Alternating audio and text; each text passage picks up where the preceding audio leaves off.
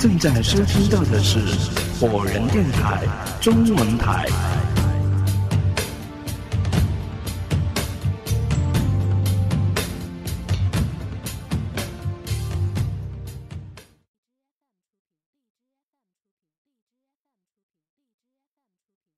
我现在和父母一起住在新区的景都花园一栋一零二号。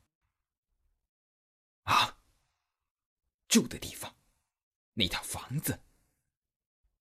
汪静文不由自主的捂住了嘴，瞪大眼睛，后背泛起一阵凉意。前两次出现的恐怖幻觉，此时此刻又浮现在他的眼前。他惊恐的意识到。这套房子里真的有问题，也许许倩云知道什么内情，而他想告诉自己的正是关于那套房子的事情。汪静文脑筋飞速的转动着，他骤然就想到了：难道父母也是知道关于这套房子的隐情的，只是一直在瞒着他？可是他们为什么要这么做呢？汪静文陷入到了深深的迷茫之中，同时他的心中第一次产生出对双亲的不信任。看来，要想解开这些秘密，只能依靠我自己了。我必须暗中调查了。他思忖着。我该采取一些行动了。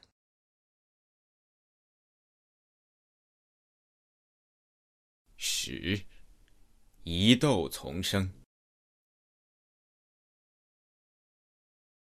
跟多数时候一样，吃完早饭之后，董林一个人去附近的市场买菜。汪静文见父亲聚精会神的看着电视，他觉得机会来了。假装随意的说：“爸爸，我到门口的花园去看会儿花。”汪星宇点头说道：“嗯，去吧。”汪静文走出门，将门带拢。他没有在花园里做片刻的停留，快步朝小区大门的门岗走去。这里真不错。正在整理着一些新送来的报刊杂志的小区门卫抬起头，有点不敢相信，站在保安室门口的这位美若天仙的妙龄女郎，是在跟自己说话。他张着嘴愣了好一会儿，确定周围确实没有人之后，才带着讨好的笑颜说：“你，你指的什么呀？这个小区呀。”汪静文望着面前这个几乎已经傻了的中年保安，睫毛里面挑出一道优美的曲线。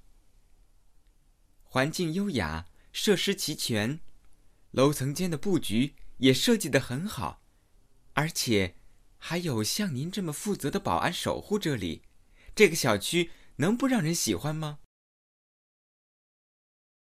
中年保安显然是受宠若惊了。啊，你真是的，呃，太过奖了。我能进来坐一会儿吗？汪静文莞尔一笑。哦啊，当然了，啊，快请吧。中年保安慌乱之中收拾着他那一间狭窄的门卫室，腾出一张椅子来，请坐吧。汪静文优雅的坐在那把藤椅上，双腿自然交叠。我是住在一栋一零二号的，您有印象吗？嗯，有的，有的。保安忙不迭的说。汪静文略带羞涩的笑了一下。您看，我本来是不想来麻烦您的，可是没有办法，受人之托呀。啊，没问题，没问题呀。你说吧，有什么事啊？啊，是这样的。汪静文开始编故事。我的一个朋友，他上星期到我家来玩，对我们这个小区赞不绝口，最后说也想在这里买套房子。所以叫我帮忙打听一下，看这个小区里面还有没有卖出去的房子。哦，是这样啊。保安有些难为的说：“呃，这个恐怕不行了。这个小区的房子很抢手啊，还没修好之前就已经卖光了。现在更不用说，你看看，还有哪家哪户是空着的呀？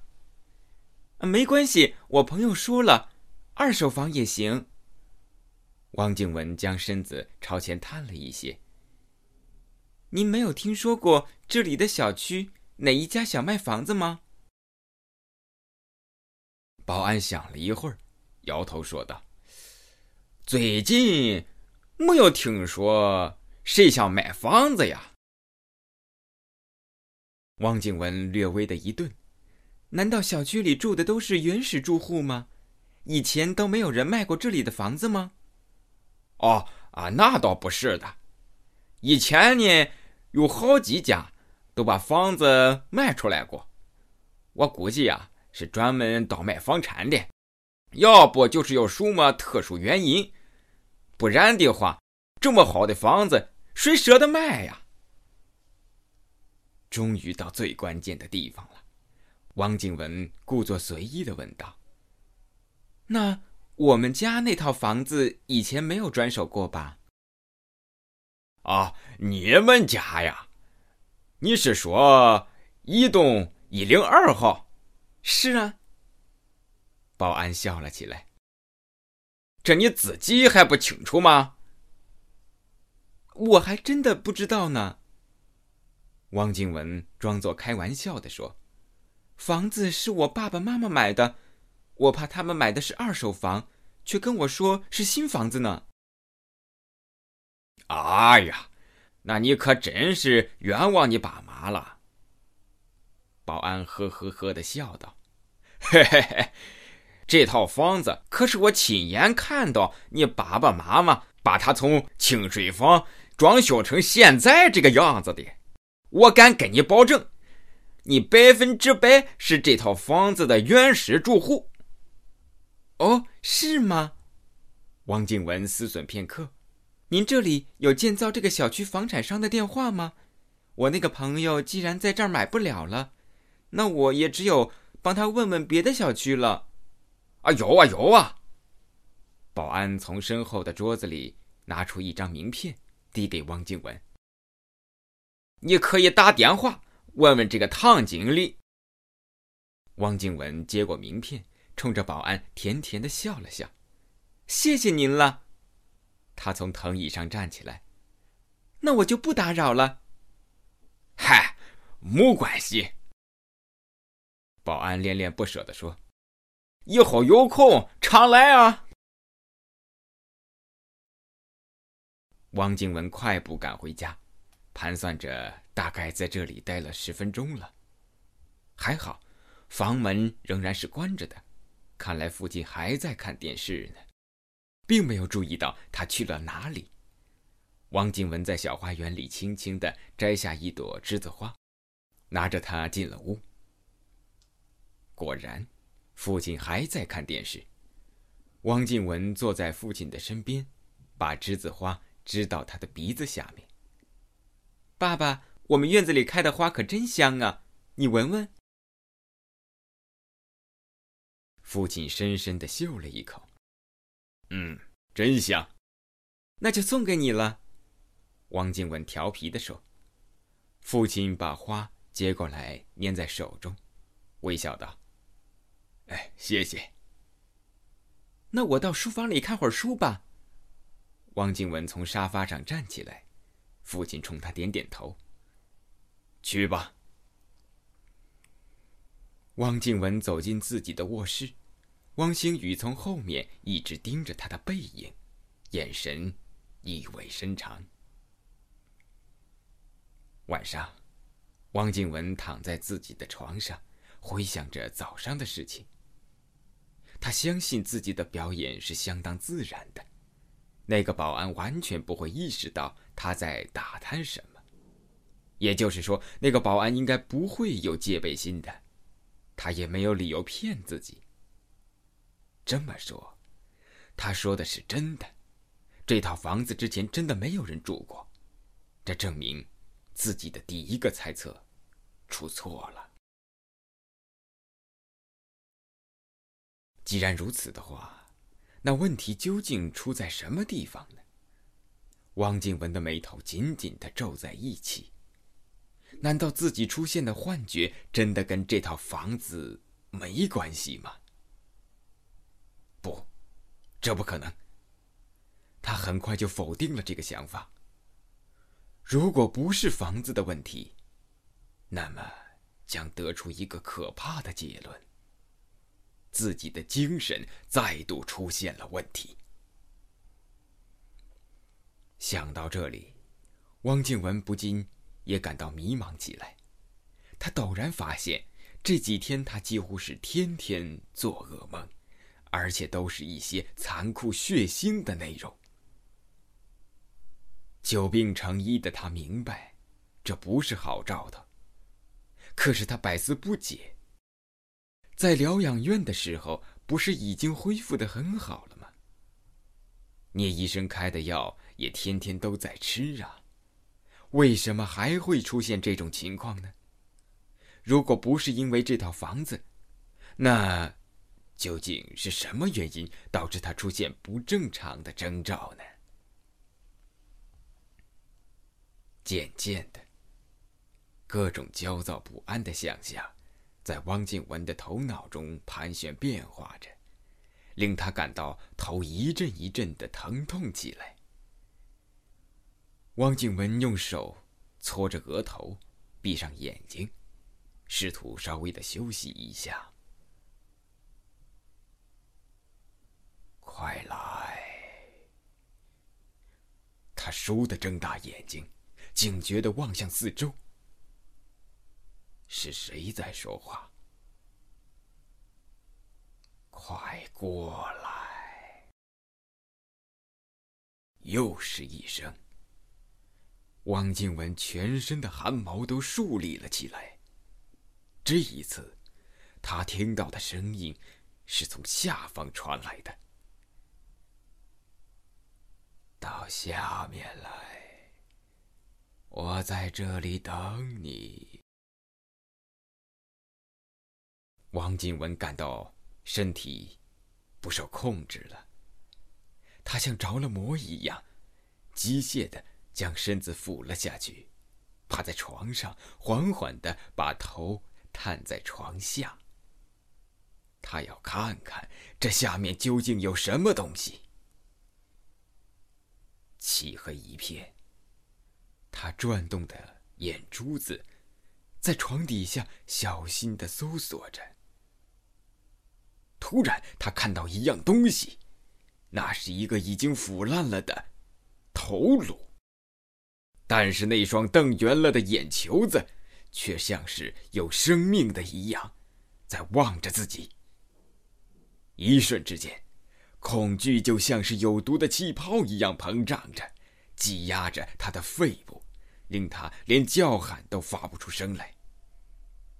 而这个时候，更恐怖的事情发生了：床底下的黑暗之中，突然伸出一双。滋烂的手一把抓住汪静文的肩膀，将他猛地从床上拖了下来。那腐烂的头颅离他越来越近，脸上掉落的烂肉几乎要落在他的面颊上了。汪静文想动，却发现自己一丝力气都使不上来。巨大的惊恐之中，他的头脑里骤然的闪过一个念头：他发现自己现在只能做一件事情了。拼命的眨眼，眨眼。终于，他喘着粗气醒了过来，心脏仍然是咚咚狂跳着。天哪，我，我到底是怎么了？汪静文忍不住掉下泪来，只不过是倚在床边眯了一会儿眼睛，居然。都会做这么可怕的噩梦，我的日子该怎么继续过下去呀？汪静文从床上坐起来，低声啜泣，黯然神伤。一种前所未有的孤独感包围着他，令他心寒意冷。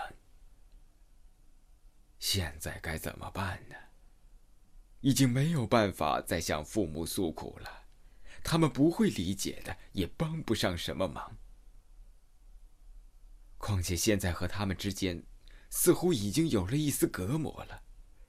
相互之间仿佛都有所隐瞒，带着猜疑。要是这样的话，还有谁能够帮我呢？汪静文想起了聂医生，但是他刚刚燃起的心，又迅速冷却了。他想到，在自己回到家这么多天的时间里，聂医生居然连一个电话都没有打过来问一下自己现在的状况。也许是他认为，出了院的病人就跟他没有关系了吧。既然如此。又怎么能够指望得到他的帮助和关心呢？汪静文沉寂了许久，觉得现在还是只能靠自己了。他摸索着，在裤包里面找出那张房地产开发商的名片，盯着看了许久，思索着下一步应该怎么办。突然。他浑身打了个激灵，一下子想起了噩梦中的一个声音：“到下面来，我在这里等你。”突然闪现的念头令他毛骨悚然。既然不是房子的关系，那问题会不会出现在地下呢？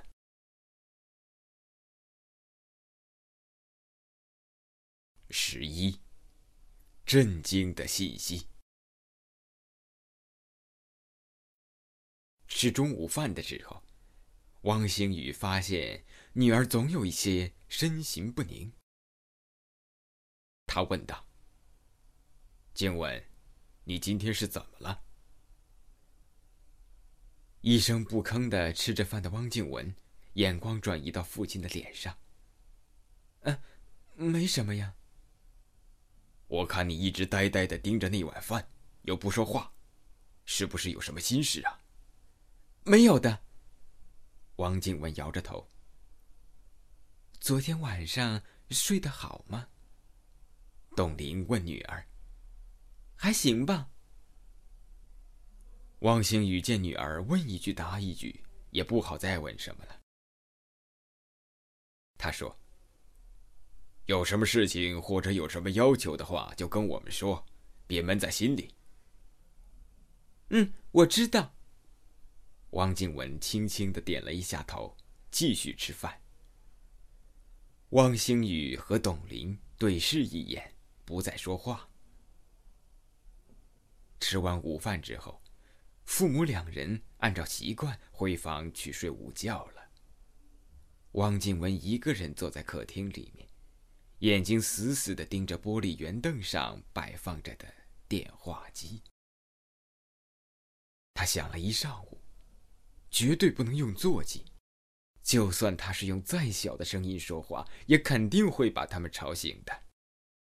而他要问的内容是不能让他们知道的。可是又没有手机，这该怎么办呢？如果溜出去？到公共电话亭去打，那么这动作未免有些太大了，只能找一部手机了。汪静文悄悄地走到父母房间的门口，见门虚掩着，留了一条小缝。父母俩估计都睡着了，他用轻微的动作缓缓推开房门。汪静文屏住了呼吸，父亲的手机就放在离门很近的一张桌子上。他再次瞥了一眼床上的父母，确定他们都睡着了，就蹑手蹑脚的走进桌子，将手机揣进兜里，迅速离开。王静文快步走进卫生间，将门关拢。他从口袋里面掏出那张名片，拨通上面的电话号码。喂，你好。一个沉稳的男中音。您好，请问是东盛置业的唐经理吗？汪静文面向卫生间的墙壁，尽量小声：“是我，你有什么事呢？”是这样的，我是新区景都花园的一名业主，我想向您咨询一些问题。请讲吧。你能告诉我，景都花园建成之前，这里是块什么地方吗？对方略微沉吟。女士，你这个问题有什么意义吗？是的，对我来说有很大的意义，请您一定要告诉我。汪静文急切地说：“景都花园那一带都是新开发区。”在建成之前，是一些山和农民的土地。我们公司把地皮买下来之后，在这上面造了这片区域。女士，你还有什么问题吗？汪静文张着嘴想了片刻，问道：“那公司在建设的初期，也就是在挖山掘地的时候，可曾动过一些？”土坟。对方一下子变得敏感起来，口气僵硬的说：“你问这个干什么？我想当时需要赔或者是补偿的钱，应该早就已经支付了吧？”不是的，唐经理，您别误会。汪静文赶紧解释：“我不是要赔偿的，我只是想问清楚，当时建造新区的时候。”是不是确实动过某些土坟？我只要知道这个就行了，绝对不会要你一分钱的。对不起，无可奉告。冰冷冷的声音，电话断了。该死，该死！汪静文紧紧的捏住手机，气急的往墙上砸。片刻之后，他深深的吐出一口气。在心中思忖着。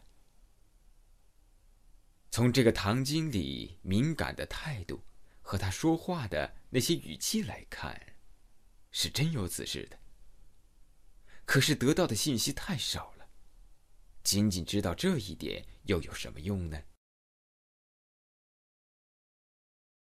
汪静文在卫生间中竭力思索着，一时半会儿又想不出下一步该怎么办。这个时候，他想起来应该立刻趁父母还没有醒来的时候，将手机放回原处。他打开卫生间的门，正要往外走，手中的手机突然嗡嗡嗡的震动起来，把他吓了一大跳。他看了一眼手机的屏幕，一个陌生号码正打了过来。汪静文抚摸着胸口，啊，谢天谢地！还好父亲设的是震动，要不然的话，手机铃声响起来，那可就糟糕了。手机还在震动，看来打电话的这个人有些不依不饶啊。汪静文愣愣的握着手机，既不敢接，也不敢挂，只有任它发出阵阵的嗡鸣。大概半分钟之后，震动停止了。似乎那个人终于放弃了。汪静文松了一口气，正打算走出卫生间，手机又震动起来了。真是见鬼了！还是那个号码。汪静文烦躁的瞪着那个陌生的号码，突然间，他怔住。他看到这个手机的最后四位数是四个六。